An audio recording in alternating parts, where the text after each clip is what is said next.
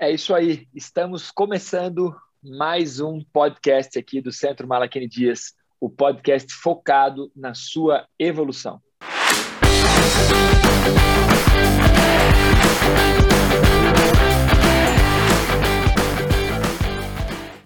Hoje nós vamos falar sobre esportes, mas principalmente sobre como quem pratica esporte, seja amador ou profissional, pode potencializar os seus resultados com um temperinho chamado autoconhecimento. Vamos nessa. E para falar sobre autoconhecimento, esportes, performance e tudo isso que você encontra aqui com a gente no nosso podcast, eu convoco a nossa banca tão querida. Eu começo hoje convidando o nosso querido Brunovski, o cara que é o inquieto da nossa turma, Brunovski, o cara não para de sacudir, não para de tremelicar, não para de mexer, o cara não consegue parar. É energia demais dentro do corpo do garoto. Fala aí, Brunovski. E aí, bom dia, boa tarde, boa noite. É isso aí, acabo sendo um pouco inquieto. Às vezes preciso me concentrar muito para ficar quietinho, por isso que eu gosto das nossas práticas. As nossas práticas me deixam, quietinho. E esse é um tema que eu adoro, adoro demais esporte, desde que me conheço por pequenininho já curtia demais jogar bola, jogar vôlei, andar de skate, enfim, curtia principalmente os esportes radicais. O disparo de adrenalina é uma coisa meio viciante, né? A gente nem sabe por que gosta de esportes radicais, você se coloca em zona de perigo, mas você está lá curtindo e dando risada. Boa, Bruno! Mas depois vamos falar sobre isso aí, sobre adrenalina. Não é o que você acha que é e que você está aqui. É um super, um super equívoco de vários repórteres esportivos falarem que os atletas são viciados em adrenalina. Mas para você saber mais, fica com a gente. Nosso queridíssimo Krika, que hoje na nossa reunião, antes de abrir esse podcast, a gente deu muita risada, porque não é só porque ele é Krika, ele é mesmo cabeça dura, a gente descobriu isso recentemente, ele quase morreu, só não morreu porque ele é muito cabeça dura mesmo. A gente ama que ele está vivo aqui com a gente. Crica, seja bem-vindo aí, nosso famosíssimo Otávio. Salve, galera! Pô, Bruno, Bruno, você começou a usar o meu bordão bom dia, boa tarde, boa noite, assim eu vou ter que criar um outro bordão para os nossos queridos ouvintes e telespectadores. É, o cara, o cara mal chegou, já tá pisando na bola, né? Não, pegou na caruda, o meu ah. único bordão. Porra, mas foi tudo mal, bem, foi mal. Pode, Desde que eu crio usar. outro eu vou criar um muito mais interessante do que esse. É um prazer enorme estar com vocês, galera. Sim, falar de esportes. E vamos, vamos falar desse tema irado. Você viu que abalou, hein? Você roubou a frase dele, ele abalou. O Krika ficou abalado. Não conseguiu nem desenrolar. Foi mal, Krika. Com... Ataquei teu emocional. E convido nosso queridíssimo construtor das desconstruções, nosso arquiteto, nosso vernáculo ambulante, o careca brilhante, o cara que vem lá desde a época das pirâmides do Egito, de Maomé, de todos os caras que todos os esportes que surgiram lá na antiguidade, depois passaram pela Grécia, né? Nosso queridíssimo Vilmar. Aí, sejam muito bem-vindos. Uma, uma satisfação enorme estar aqui de novo com vocês. E Lembrando que quando eu desenvolvi um jogo de bola ali na região mesoamericana, né, pelos maias, que depois eu deixei eles utilizarem, eles utilizaram de uma forma meio equivocada, né? Então nós vamos falar sobre esporte. Então não, não vamos falar exatamente sobre o Pok-Tapok, nós não vamos falar sobre esse esporte, onde o, onde o vencedor tinha o direito de chacinar o adversário, o perdedor, Aqui não, né? Nós vamos falar como você superar a si mesmo. Uau, hein? Vamos nessa então, turminha. Gostei.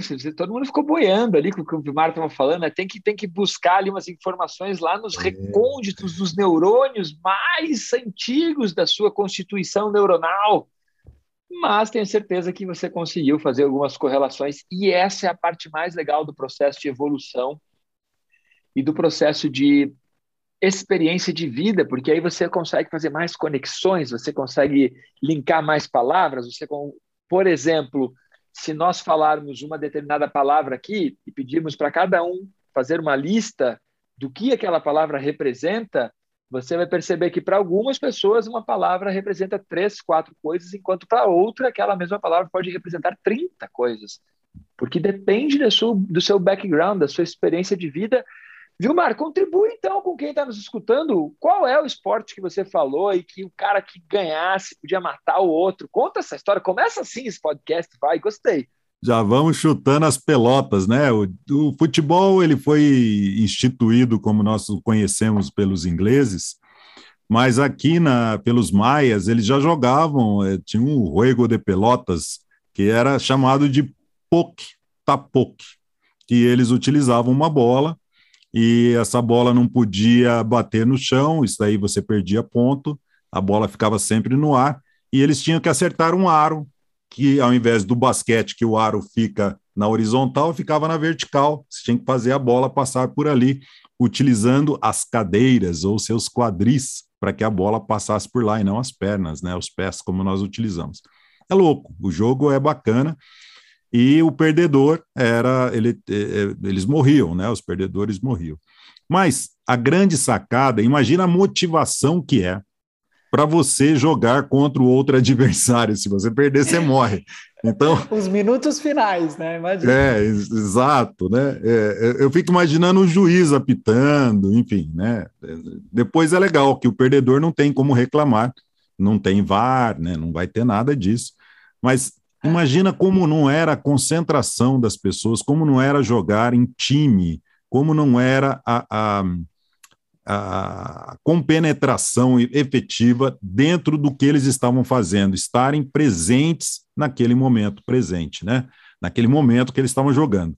Então é disso que nós vamos falar bastante hoje. Vamos falar também é, sobre a concentração, além, além da concentração, como a respiração é importante, né? E todas as, todas as partes do que ensinamos nas nossas aulas de técnicas. Sabe, Vilmes, tem uma parte muito interessante. Eu sempre fiquei bolado com isso, mas bolado mesmo. Como o ser humano ele tem um, um paradigma mundano, né? Então, você comentou do, de um esporte que surgiu antes, né? E, e o, o, o, futebol, como nós conhecemos, que surgiu ali perto que principalmente ali reza a lenda que foram os ingleses, né? É. 1860, algo assim por aí. Mas a parte que eu ia comentar é assim: você pega lá basquete. Vamos lá, eu adoro basquete. Acho muito mais dinâmico do que futebol, porque futebol às vezes você fica 90 minutos assistindo, os zero caras ganham milhões de reais e acaba 0 a 0 falando: não, não é possível. O cara ganha milhões de reais para fazer isso e não faz um, não faz o que tem que fazer, não faz um gol. Ah, cara. Ah, mas é que o outro time era muito bom. É, era tão bom que também não fez gol nenhum. Então, cara, mas eu, eu gosto de futebol, já acompanhei muito. Hoje em dia eu gosto um pouco menos, para ser bem sincero. Hoje eu, eu, vou na pegada do que o Bruno falou. Eu comecei a me interessar muito mais por esportes radicais do que por esportes tradicionais. E é interessante que os esportes radicais estão se tornando tradicionais, né? Já estão entrando nas Olimpíadas e assim por diante, né? Como skate, escalada, coisas que antigamente eram considerados esportes surf, esportes radicais, né? Mas a, a, a paradigma é o seguinte, eu ia fazer o link do basquete. Os caras jogam basquete. Aí o campeonato de basquete inteiro acontece dentro de um conglomerado de estados chamado Estados Unidos. E quando os caras ganham, o que, que eles dizem que eles são? Do Americanos. Mundo, não, os melhores do mundo. Ah, os melhores do mundo. do mundo. É, eles chamam, não só no basquete, isso acontece em beisebol. Mas é isso. É, é, exato, Otávio. Essa, essa é o paradigma que eu falo, cara, como assim? Melhor do mundo? Porque, primeiro, não é mundo, é planeta, né? Melhor do planeta. Vamos começar por aí. Segundo, fomos longe, né? Segundo, cara, mas você só jogou contra os caras ali. Não, não, é, aí a Copa do Mundo, que é organizada, que vários países participam, Olimpíadas, mas ainda assim o ser humano tem esse paradigma de mundo, né? Como se o planeta Terra fosse o mundo todo, né? Mas essa é uma, uma, outra, uma outra viagem para um outro podcast, né? Só que essa sacada que nós, nós às vezes ficamos pegando, né? De que o cara é o, é o melhor do mundo naquilo, e porque ele, com, com quem ele competiu provou que ele era superior naquela, naquela área, naquela data. E os esportes têm muito isso, que nem sempre o melhor ganha. E é um pouquinho disso que eu acho que tem a ver com o que o Vilmar falou. Se o cara treina, se o cara tem uma boa gestão emocional por meio da respiração, se o cara, é, se, se o time ou se o atleta chegou naquele país nas condições ideais, tudo porque tem os boicotes, né? Tem tudo isso, né? Então, hoje em dia, por exemplo, numa Olimpíada, você tem ali um, um, toda uma organização para que os atletas tenham o mesmo padrão de quarto, de instalação, de tudo. Mas você já imaginou antigamente? Você acha que na época das Olimpíadas de Hitler, os caras, como você acha que eram os quartos? Que todo mundo tinha o mesmo acesso, que todo mundo tinha a mesma chuteira, que todo mundo tinha. Não, né? Blackout era só para os alemães, né? Aí não tinha blackout e eles colocavam holofote nas janelas. Esse é um tema muito legal de dizer que nem sempre o melhor ganha, porque nem sempre ser o melhor significa ser o melhor na parte técnica, né? A gente pode voltar um pouquinho para o podcast anterior e citar de novo a inteligência emocional, que a inteligência emocional é um fator fundamentalíssimo dentro dos esportes, principalmente competição. Né? Eu sempre adorei muito esporte de competição. O esporte que eu mais pratiquei na vida foram as artes marciais, e, putz, é, eu, eu trago isso assim dentro do meu cerne, eu sou um pouco competitivo, às vezes muito, mas, claro, de uma forma saudável, né? Não aquele chato querer ser melhor em tudo, mas aquela competição saudável.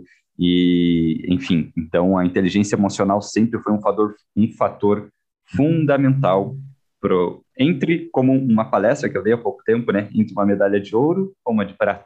Com toda certeza, mas não só a nível de competição profissional. Se você é um atleta amador e quer simplesmente performar mais, é, a inteligência emocional faz toda a diferença. Então parece que a gente fica só falando para aquela galera de ponta, né?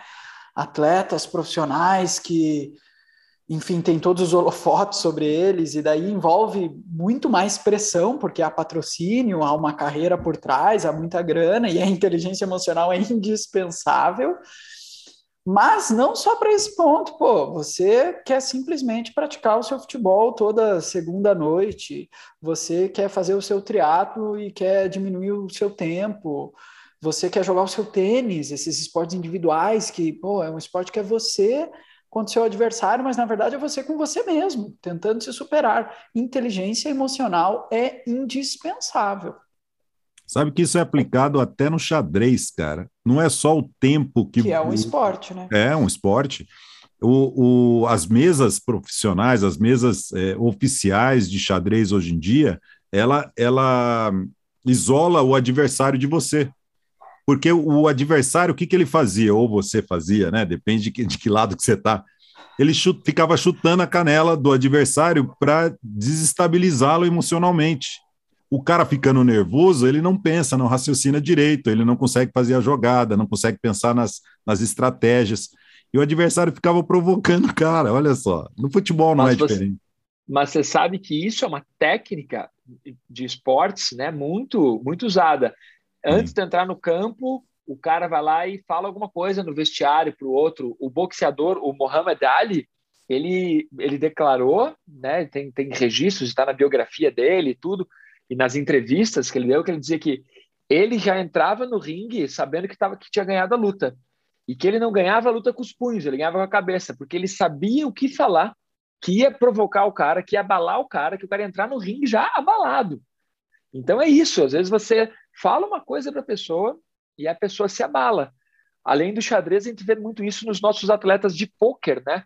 Que o cara ele tem que vamos dizer que ele recebeu uma, ele pegou a mão dele, as cartas, e ele não pode demonstrar para o seu adversário que ele não tem nada, ou ele não pode demonstrar que ele tem muita carta. Então ele tem que fazer o que a gente brinca de poker face, né? Ele tem que fazer de conta que nada aconteceu nenhuma, nenhuma ruguinha pode mexer, porque os adversários estudam isso. Os adversários ficam assistindo jogos e jogos e ficam estudando a expressão facial e já sabem quando o cara está blefando, quando ele tem. Então ele tem que treinar o quê? Que o Bruno comentou, gestão emocional. Você tem que estar tá lá, recebeu, focado. E no caso do que o Vilmar falou também, o cara chuta a sua canela, imagine. E você, pô, você quer matar o cara, daí você já faz uma jogada errada, né? E é legal porque o que o Otávio comentou, assim, para fechar o gancho aqui, é esporte amador, cara. E esporte amador, para mim, para mim é fantástico. Esporte amador é, é o que move, porque todo cara que é profissional, um dia ele começou no amador. ele começou pelo amor, por gostar do esporte. Ah, salve raras exceções, por exemplo, quando você lê a biografia do Agassi, você vê que o pai dele quase obrigava ele a jogar tênis, ele odiava jogar tênis, um bom período da vida quase, dele. Quase todo tenista, tem vários tenistas grandes, tenistas de hoje em dia, tem histórico, que estressa, né? Uma hora a criança não quer mais. Aí o e pai você... entra em ação e fala, vai fazer. E aí você pega esses caras assim que faziam por amor, que estavam lá se divertindo, só que de repente eles começam a perceber que eles têm uma habilidade a mais, duas coisas, né? Pode falar disso também. A habilidade e disciplina. Né? Hoje, hoje já existem vários técnicos e treinadores, existe toda uma, uma gama de livros e de, de maneiras de treinar que já, já se sabe que disciplina constrói campeões. Talento, não. Agora, se o cara é um daqueles desgraçados seres humanos que possui as duas coisas, talento e disciplina, aí não tem para ninguém. É, daí não tem para ninguém. Mas se o cara tem talento, ele chega longe. Mas se ele não vai ter a disciplina, alguém vai passar ele, porque, né? Então essa é uma parte interessante de perceber que o cara começou como amador, ele amava o que fazia, se divertia, e aí começou a, a, competir. E aí, quando ele começa a competir, vira uma chavinha, que o negócio vira um estresse.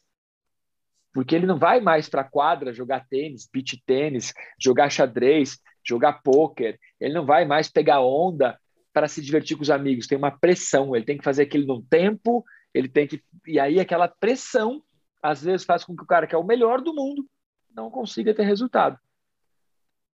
Porque sob pressão a pessoa não consegue funcionar tanto. E aí entra a adrenalina, mas eu falo disso daqui a pouco. Eu sei que o Bruno queria falar.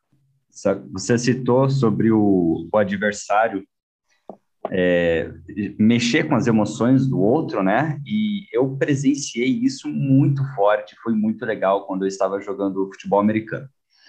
E era muito irado, eu estava no time do Moon e jogando contra o Brown Spiders. E antes de iniciar o jogo, geralmente os times têm um, um, tipo de apresentação, um tipo de grito de guerra, alguma coisa assim.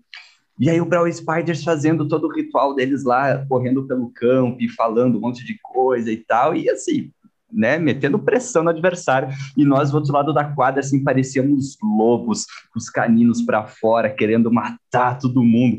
E a sua mente, ela entra em outro estado, é muito louco muito louco, que daí tem todo o conceito da egrégora, né? Tá todo mundo ali, você tá olhando para outro time, você quer matar os caras, ainda mais no futebol americano. Você quer entrar em campo para tirar o capacete de alguém de tão forte que vai dar uma porrada.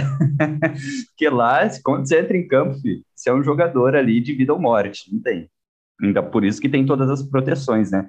E aquilo faz uma pressão psicológica muito grande. E aí tem aqueles jogadores. Se ele se reprimir, se ele ficar com medo, ele vai abaixar o nível dele. Mas às vezes aquilo, dependendo do oponente, aquilo pode servir como motivação para trazer mais força. Ah, então vou fazer melhor. e é muito louco essa questão de você pressionar a mente do adversário antes do, do de acontecer, né, ali o, o ato esportivo. Você estava falando disso, o, aquele time famoso All Blacks, né, de rugby, que ficaram tão famosos que até entraram naquele filme do, do Invictus, que os caras têm um, um ritual, melhores do mundo, né? Os caras têm um ritual de rugby que antes de entrar eles fazem aquela dança que é o haka, se eu não me engano, não é uma dança, né? Desculpe a ignorância aqui, vou usar esse termo. Não é uma dança, é um ritual que é como se eles estivessem incorporando um algo algo além do, de estar só jogando, né? E que isso quando os outros times que não estão hoje hoje já ficou famoso, né? Então os é. times já vão preparados para isso.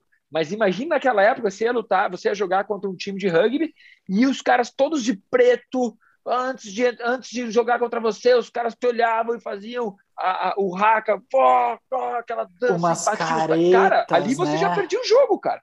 Você já é. abalava. Então, para quem não sabe o que eu estou falando, pô, vale a pena assistir uma parte ali do, do, do Invictus que conta essa história e, e pesquisar aí jogador de ritual de rugby, algo assim deve aparecer. E é chocante que os caras. E, e aí aquela adrenalina, gera uma adrenalina mesmo.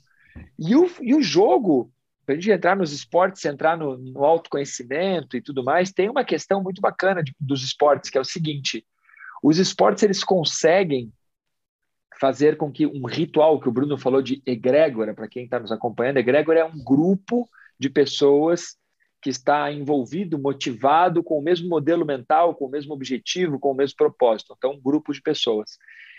E isso acontece nas Olimpíadas, isso acontece na Copa do Mundo, isso acontece em vários momentos em que, olha, olha essa sacada.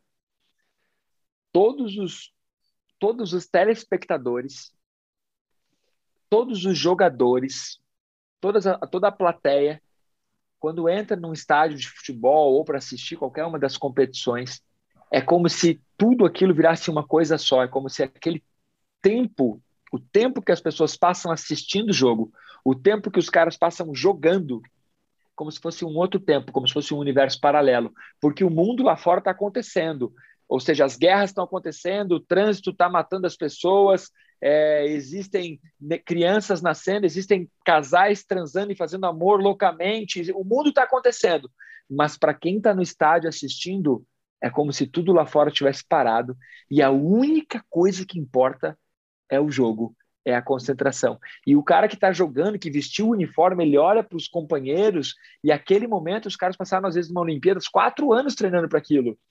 Então aquele momento é tipo muito importante, muito decisivo. E aí é que o esporte ele transcende o lance da, da evolução da espécie humana, porque em jogo de, em que você não está sozinho, você precisa ter um trabalho incrível de companheirismo, um trabalho de equipe, de aceitar o que o técnico falou, de para ganhar o jogo e para que todo aquele treinamento leve você para o objetivo. Então isso é muito legal, isso é muito forte, muito forte. E, e, e falando ainda dessas dessas provocações da instabilidade emocional, me lembro de quando eu lutei taekwondo isso tem uns 3 mil, Nossa, 4 mil anos. Viu, Faz isso aí é quando? É. Antes das Coreias se separarem, é bem antes. É. Existia aí... Taekwondo? Acho que era um outro nome, né? Acho que era um nome mais. mais, mais... Era, mais, mais roots. Mas, enfim. Era. Aí, quando eu lutei Taekwondo, tinha, eu tinha um mestre que o camarada, ele, ele, ele, ele falava que gostava de lutar comigo, né? E eu ia todo empolgadão, porque eu lutava, e eu era, sei lá, faixa amarela, ponta verde, estava começando. E aí o camarada vinha e me destruía, cara, me destruía. E aí depois um dia eu fui perguntar para ele, eu falei, mas cara, você gosta de lutar comigo, mas eu não é, é igual jogar tênis com gente ruim, né? Você manda a bolinha e ela não volta, não adianta, né? E aí, como é que você faz? Eu falei, por que, que você gosta de lutar comigo? Ele falou, porque você é pesado. E ele era muito leve. Ele era muito leve. E, cara, ele me dava altos golpes, eu apanhava muito, muito. E aí eu fui descobrir que ele fazia isso só quando tinha plateia. E eu falei assim, cara, eu vou continuar aproveitando dessa deixa, né? Porque antes eu me abalava emocionalmente quando eu apanhava. No início eu gostei, fiquei feliz, porque ah, o mestre quer lutar comigo e tal, né? Depois não, ele, ele, eu percebi que aquilo me abalava, era ruim, porque tinha plateia, eu ia apanhar. Eu falei, cara, é a melhor oportunidade do mundo para eu aprender com quem sabe. Porque senão eu ia lutar com outro cara que era faixa amarela, ou ponta verde, ou verde no máximo. Não ia, não ia é, ser desafiado efetivamente. Mas o cara é terceiro dan, cara. O cara me quebrava e eu apanhei muito e aprendi demais. Depois, ó, em todas as competições que eu, que eu participei, eu não perdi nenhum, nenhum combate, nenhum combate, porque eu lutava com um cara que era fera. Otávio, você é um cara que é super empolgado com os esportes, com a questão do autoconhecimento. Nesse tempo que você vem treinando alunos, alguns atletas, até recentemente estava dando aula para uma dupla de jogadores de vôlei de altíssimo nível, dupla olímpica. É, o o que você percebe das nossas técnicas ou que é um diferencial que pode ficar de dica para o cara que pratica esporte, está nos escutando agora, pratica esporte amador ou profissional, ou conhece alguém, vai indicar o podcast. O que, que você trabalhava com os jogadores de vôlei, que são jogadores de altíssimo nível, vôlei de praia, e que você percebeu que para eles fazia toda a diferença? Não só para eles, mas essa dica pode ser aplicada para todo atleta, tanto profissional quanto amador. Eu acho que o grande lance dos esportes é você parar para pensar das competições, e todo esporte acaba sendo uma competição, você sempre quer ganhar, mas você sempre tem que parar para pensar em não apenas competir contra quem está do outro lado da rede, no caso, num, num esporte, enfim, num vôlei, ou competir quem está do outro lado da quadra. O grande lance é você estar competindo com você mesmo, seja no esporte individual, seja no esporte coletivo, é você se colocar em evolução. E nesse aspecto, olhando por essa ótica, mesmo uma derrota pontual pode ser muito produtiva a longo prazo. Mas para que você tenha esse mindset, o processo precisa estar bem incorporado em você, você precisa estar com uma visão de longo prazo. Então, isso eu trabalhava bastante nas aulas com eles, o mindset, a visão a longo prazo e construir um processo onde as derrotas fazem parte. Ninguém vai ganhar o tempo todo, óbvio. As, os maiores reveses te ensinam muita coisa quando você está com essa programação mental de olhar a longo prazo. Isso do ponto de vista de mentalidade. Do ponto de vista técnico, que a gente tem muita coisa para falar aqui nas nossas aulas, a gente ensina muita técnica que, pô, são pratos cheios para todos os esportistas. Tanto é que todo esportista gosta muito das nossas aulas, né? Quando faz a primeira vez, é, entende o corpo de uma maneira muito profunda. Mas eu diria que técnicas respiratórias, pô, é um prato cheio para todo esportista. Seja um cara, um esporte de alto rendimento, onde o cara cansa muito, sei lá, um triatleta, um jogador de futebol, ou um esporte mental, como o poker, que nós já comentamos, como o xadrez. Você aprender a controlar esse ato tão instintivo, que é o ato respiratório, que é um processo básico da sua fisiologia, e entender como esse controle reflete no gerenciamento das emoções, cara, isso é um passo muito à frente diante de todos os seus adversários. Você se torna um atleta muito melhor em todos os sentidos quando você aprende o poder que tem a respiração sobre o seu corpo. O concorrente desleal, né? É. Cara, isso é incrível. Uma parte que a gente esquece quando nós falamos de esportes e de competição em geral, eu adorei isso, né? E soa como um pouco de clichê, né? Ah, você tem que ser melhor que você mesmo. Tem um clichê bem forte por trás, eu entendo, mas é a verdade, né? Eu entendo que é. Você tem realmente que trabalhar ser melhor que você, que você é o seu pior inimigo, né? Um dos livros que nós já trabalhamos aqui na segunda temporada, Mais Esperto que o Diabo, do Napoleão Hill, ele coloca isso, né? Que o pior inimigo que a pessoa tem é ela depois são os professores, os pais e as religiões. Incrível, né? Mas esse é o olha que legal, né? O que o Otávio estava comentando é algo que eu trabalho muito com os meus atletas, porque o atleta sempre vai ter um dia ruim. Ele sempre vai ter o dia que ele perde. E a gestão emocional não é só para o dia que você ganha, não é só para o dia que você vai conseguir ganhar. A gestão emocional é para o dia que você perde. Porque é fácil dormir com a medalha, mas e, e dormir com a medalha sem a medalha? Ou com a medalha de prata? Ou dormir com o último lugar? Como é? Se o atleta ele perde, ele tem que dormir com isso. E dormir com isso é muito difícil. Com a pressão dos patrocinadores, com tudo que ele treinou para chegar lá e tal. E aí, mesmo um atleta amador, às vezes ele percebe quando, quando ele está competindo no colégio e tal, quantas crianças não, não sofreram de, de não ter conseguido passar de fase e tal. E aí você tem a gestão emocional para que você consiga dormir, se reconstruir e perceber que o mundo não acabou e que na verdade aquilo vai te ensinar e vai te tornar mais forte. Também é um outro clichê. Por quê? Porque todo, todos nós sabemos que isso é verdade, que cada derrota que você tem está construindo uma versão mais forte de você. Mas na hora que você está vivendo a derrota, você está puto da cara, você está triste, está chorando. A pessoa fala, não, vai passar, você vai ficar melhor. É, mas agora está doendo. agora eu não consigo dormir. Agora, e aí você tem que ter gestão emocional para que esse agora ele se torne mais curto. Porque tem pessoas que não, não conseguem suportar uma derrota, um divórcio, uma qualquer outra coisa. E aí a pessoa fica mal, abalada emocionalmente muito, muito tempo. Vilmar, você falar algo? Sim, que muitos atletas, eles têm diversas competições, umas seguidas da outra. Acaba uma competição, acaba um campeonato, começa outro. O campeonato já, já é, suga o máximo do atleta. E aí já começa outro campeonato na sequência. Se ele não estiver bem estabilizado, se um campeonato, beleza, perdeu ou não conseguiu o primeiro lugar, que era um anseio dele, ele precisa man se manter treinando, se manter é, é, estável mentalmente e emocionalmente, para ele é, é, entrar no segundo campeonato é, com a cabeça no lugar e competir como se não tivesse acontecido nada, né? É, é muito difícil. Muito e, às vezes, e às vezes até, né, Vilmes, reverter o placar, vamos dizer, num jogo que tem claro. dois tempos, o cara entra primeiro tempo derrotado, acabado, dependendo do input emocional que ele vai ter do seu técnico, da sua equipe, do seu coach, dependendo do input emocional que ele vai ter, ele volta e ganha.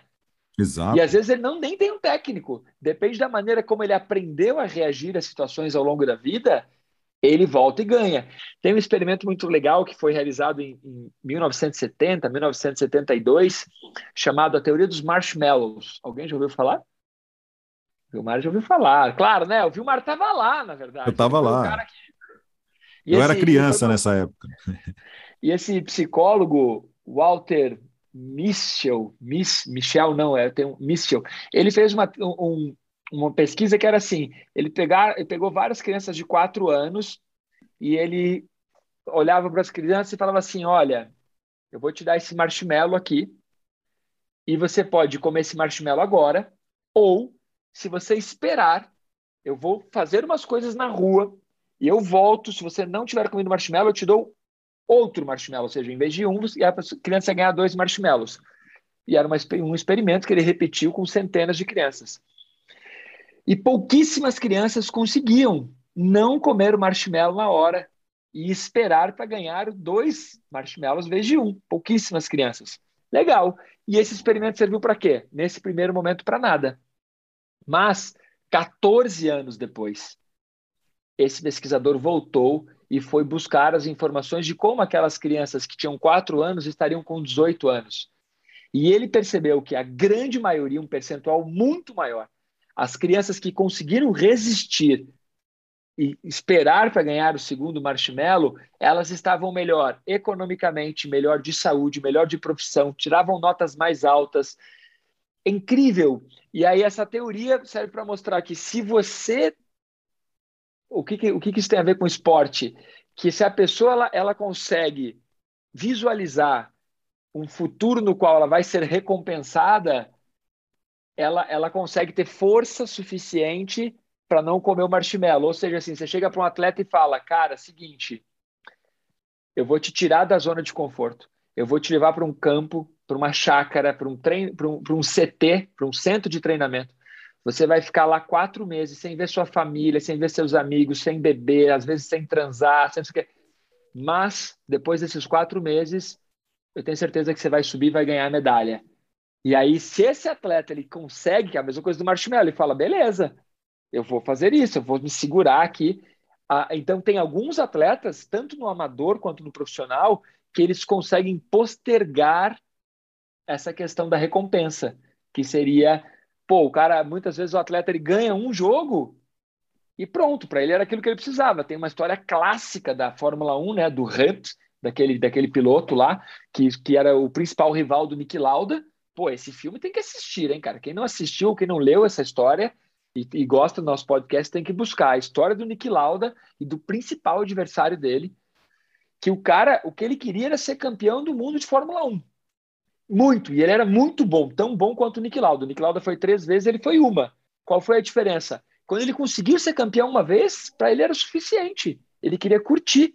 E depois esse cara morreu quase na miséria. E o Nick Lauda foi mais três, mais duas vezes campeão.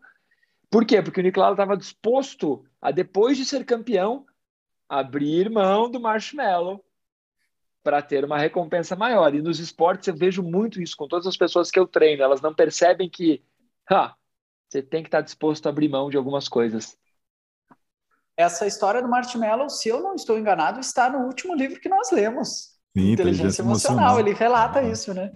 Ah, é? Não é. lembrava. Sabe ah de qual livro que eu. Sabe de qual livro que essa história me, me remete?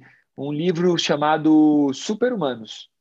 E é possível, pode, é, pode estar Também lá, me remete ao livro do, do, do Mihaly, que é o cara que faz as pesquisas sobre alto rendimento e felicidade, chamado uhum. Flow. Ele tem um livro Flow, que aí você fala, nossa, esse livro Flow, né? Tá na moda, Flow, quero ler. Pô, o livro é, é difícil de ler também, é um livro tijolada, mas é um livro que traz várias questões muito legais. E o Mihaly é considerado o maior psicólogo de alto desempenho, de rendimento humano da atualidade. Fala, Bruno. Falei pra caralho, você já esqueceu o que eu ia falar, né? Não, não, ainda está aqui. É, quando vocês estavam falando sobre a gestão emocional na derrota, esse tipo de coisa, da, da derrota e do, da conquista do atleta, a gente também tem que entender aqui para o ouvinte atleta que, beleza, você perdeu. Você vai aplicar inteligência e gestão emocional, mas não significa que você deve se contentar com isso. Que você deve ficar ali satisfeito com a derrota e, ah, beleza, faz parte. Tem que ficar puto tem que chorar, tem que ficar com raiva, tem que ficar com fúria mesmo, porque é isso que vai te fazer treinar mais. Se antes você acordava às oito para treinar e até meio-dia, depois você vai acordar às seis da manhã e vai treinar mais. Não dá para se ficar satisfeito, porque eu já tive muitos colegas atletas em que quando eu perdi alguma coisa, e ah, beleza, faz parte, e continuava treinando igual. Não, porra, tem que treinar mais. Se você quer ganhar, você tem que ir para frente. Se ficar só ali no, no, confortável com a derrota, não pode ficar confortável. Mas, claro, sempre com muita gestão emocional e muita inteligência para saber lidar com aquilo. Mas não pode ficar satisfeito. Tem que ficar Cara, puto e usar fúria e a raiva para treinar mais e conseguir vencer.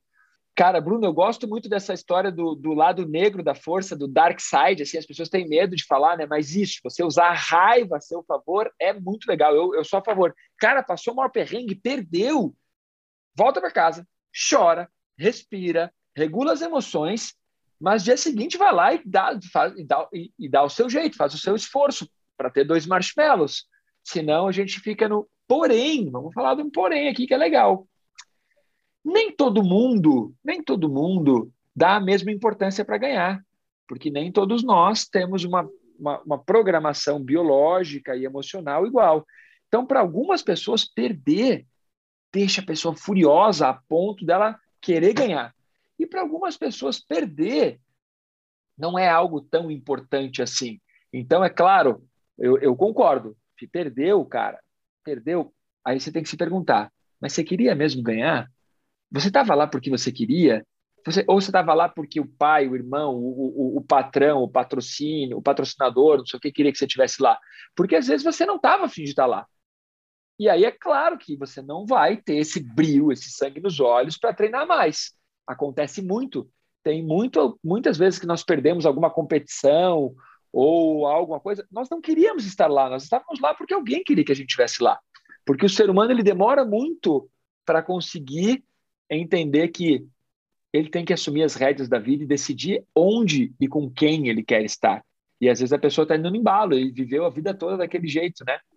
Então, essa parte é, é legal, mas eu gosto do lado negro da força, de usar a energia da raiva para transformar em algo positivo. E para os atletas de ponta, isso é indispensável. Quando o atleta me diz assim, não, mas perdeu, e aí o cara na declaração para o repórter diz assim, não, mas eu vim aqui para me divertir, eu vim aqui para. Eu também tenho que, tenho que se divertir nada. Tem um país torcendo por você aqui, tem um monte de patrocinador te bancando. Você tirou a vaga de um outro cara. Porque, né, você, aí, aí você vem dizer que está tudo bem, que você está se divertindo. Ah, me desculpa, tudo bem nada. Não, não está tudo bem. Vai lá e treina. Tem gente que vai ficar furiosa escutando isso, né? Mas eu penso assim também, cara. É, Para mim, isso, é claro que tudo tem que lembrar da empatia. Nós já falamos sobre isso. Você não sabe quais foram as guerras que aquela pessoa travou. Às vezes a pessoa perdeu, você não consegue fazer ideia de como está a família dela, de como está o irmão dela, o marido dela, ou a pressão que o governo colocou em cima dela. Então a gente não consegue ver. Mas não dá para dar uma declaração dizendo: ah, não, está tudo bem, eu perdi estou feliz, porque o que importa é, é, estar aqui competindo. Aí tem uma charge do Snoop, que eu gosto muito, que é uma charge do Snoop, ele, ele carregando o, o, o violãozinho, assim, na, e, e, voltando na, naquela cena clássica do Snoop da casinha, e aí ele diz assim, na charge escrita assim: o importante é competir até você perder. Muito bom, muito bom. E, e para os atletas que são amadores, assim, que não têm a, a, vibe de competir, como por exemplo o triatleta que, que gosta de praticar, que gosta de estar tá lá na muvuca, o corredor de rua, o patinador, enfim, esses atletas, o skatista que nunca competiu nada, tá ali só no, no, no vai nas rampas, né? Vai ali no, no como é que chama o nosso aqui no gaúcho, nas pistas, tal. E aí e esse, esse camarada ele só quer melhorar, só quer aprender como que ele faz, né? Eu tive uma experiência em, em relação à corrida. Depois o Malachini conta dele que foi muito melhor. Eu tive uma experiência muito legal com corrida e eu não conseguia correr, simplesmente eu não conseguia correr.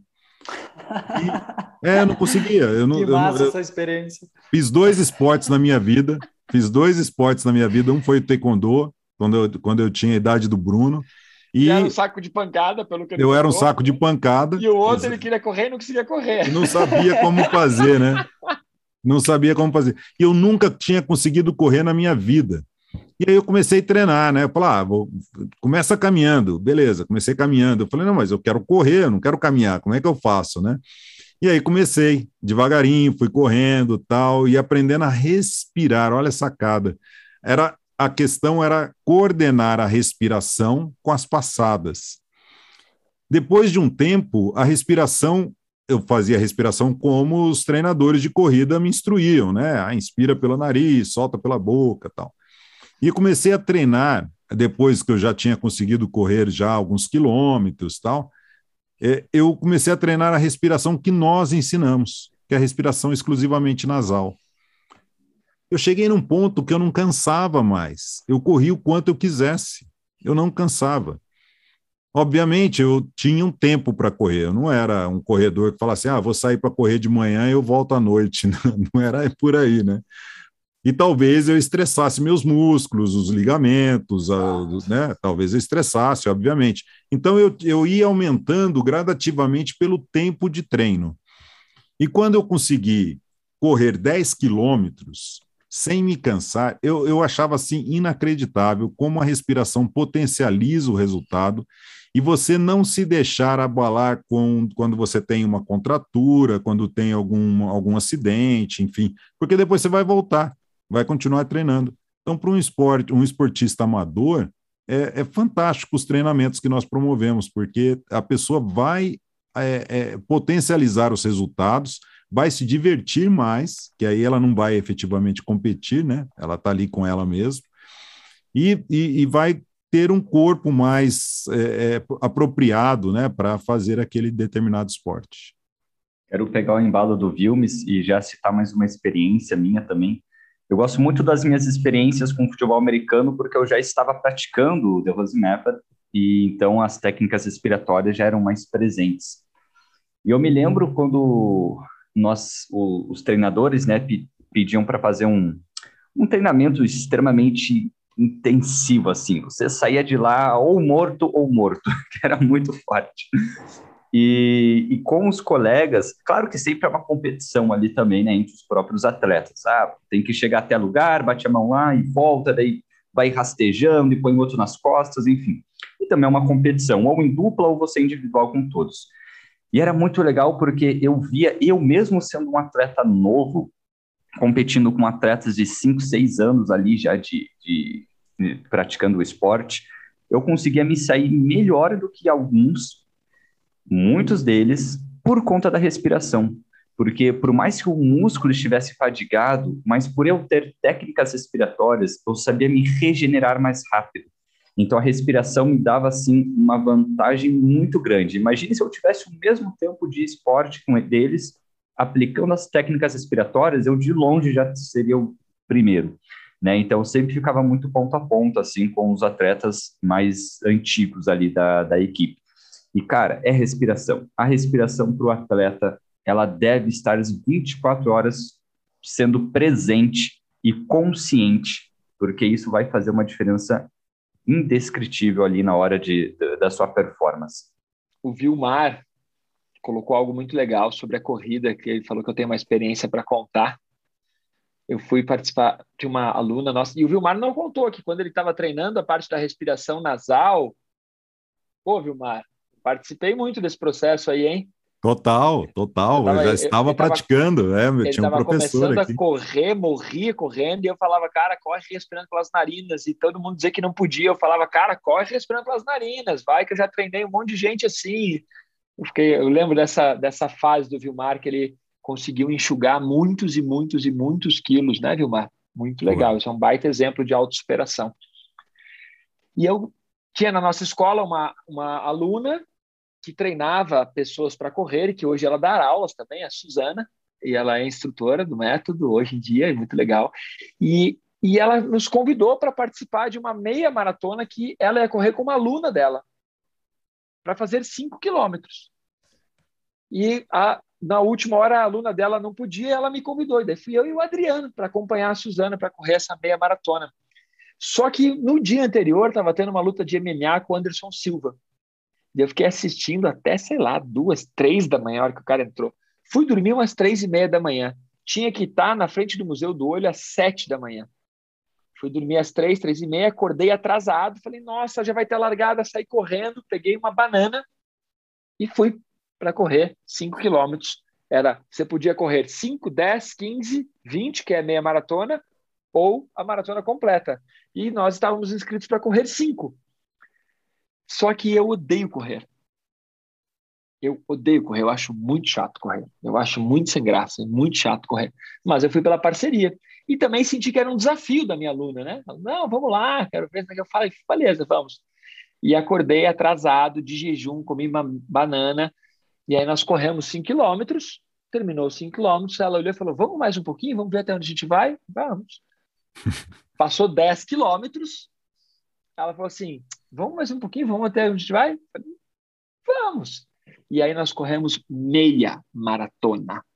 Meia maratona. Eu Primeira correr. corrida. Nunca, nunca corri na vida, nunca treinei corrida, achava muito chato, mas eu apliquei tudo que a gente ensina. Eu respirava, aí o baço doía, eu corrigia a respiração, aí dava câimbra, eu mudava o mindset, ia correndo.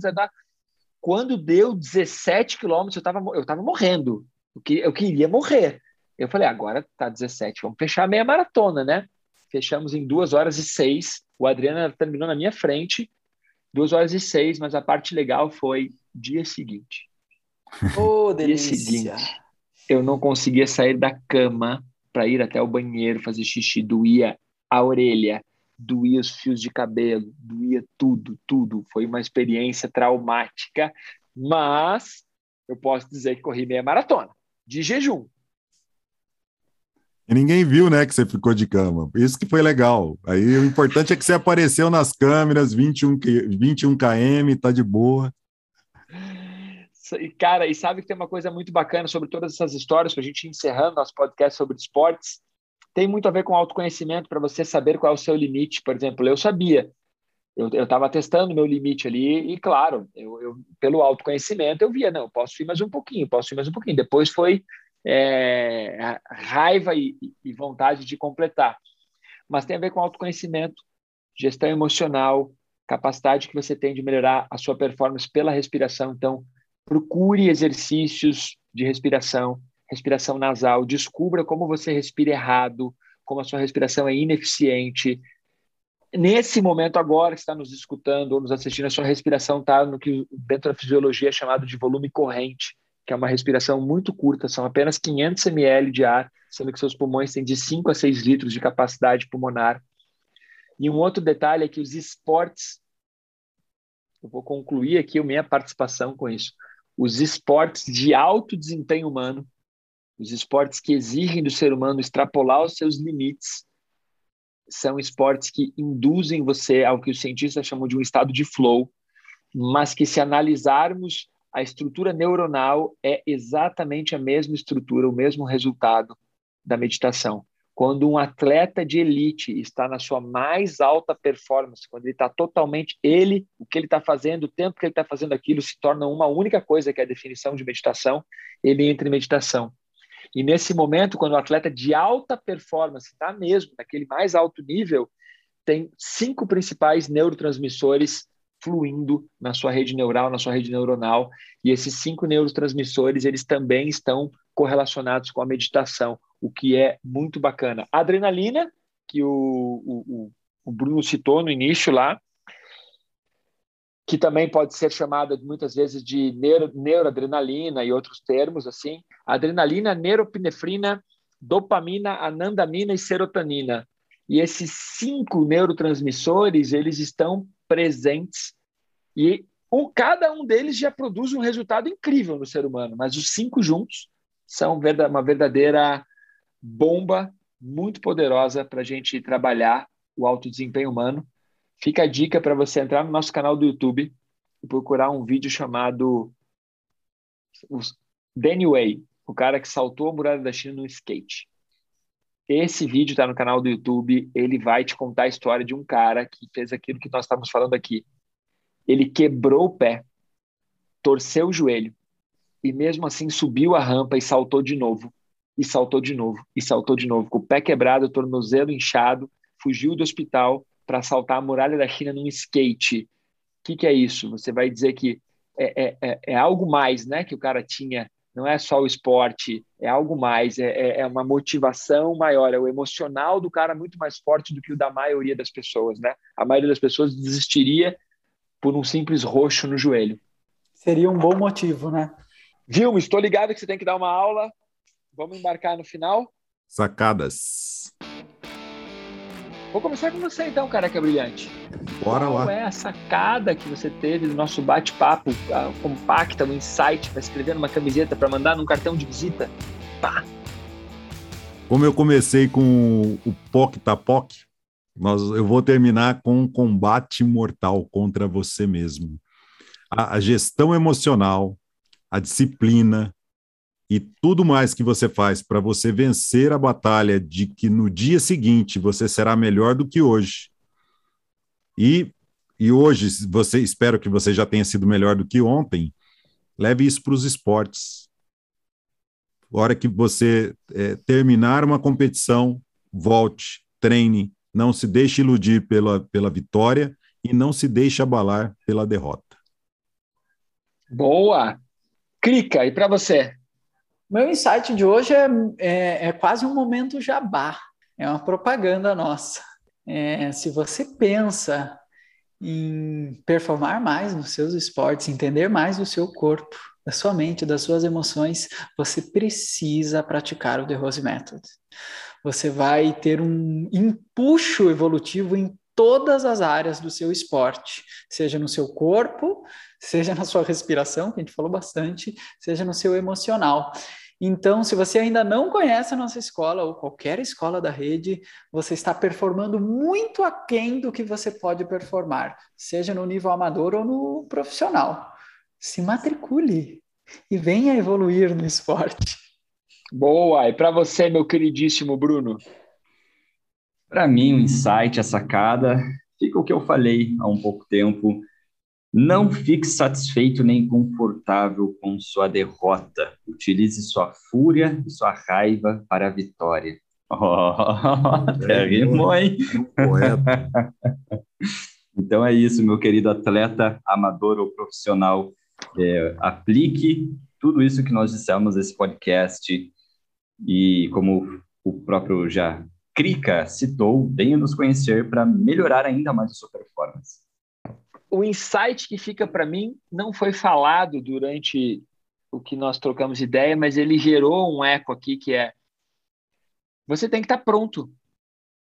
Porque muitas vezes a gente fica pedindo as coisas, sabe?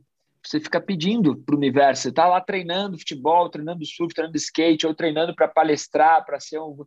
Como nos esportes, mas em todas as áreas você fica pedindo as coisas. E aí, quando, quando chega o resultado, você não está pronto você não está pronto, ou você não dá conta, sei lá, você quer ser uma, fica pensando que quer ser uma pessoa famosa, e aí as pessoas te pedem para tirar foto na rua e você fica bravo.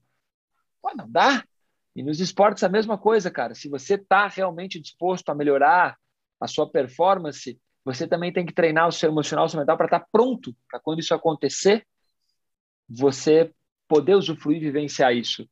Nós temos que melhorar muito isso em tudo na vida. Senão a gente fica sempre pedindo algo, é porque eu vivo isso no surf.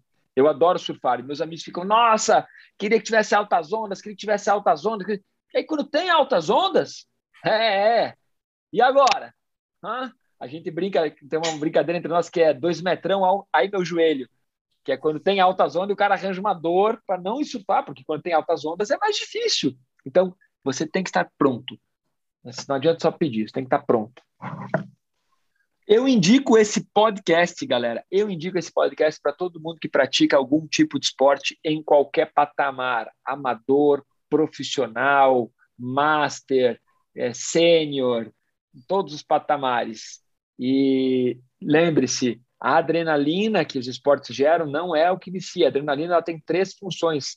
A adrenalina ela vai trabalhar ou vai congelar você, vai fazer você ficar com medo, que vai te proteger, protege sua vida, é um recurso que a, a evolução da espécie humana construiu, a adrenalina serve para te proteger do perigo, ou ela vai te fazer recuar com medo, ou ela vai te empolgar e ir para frente. Então, corrigindo ali o que eu comentei, adrenalina, neuropinefrina, dopamina, anandamina e serotonina.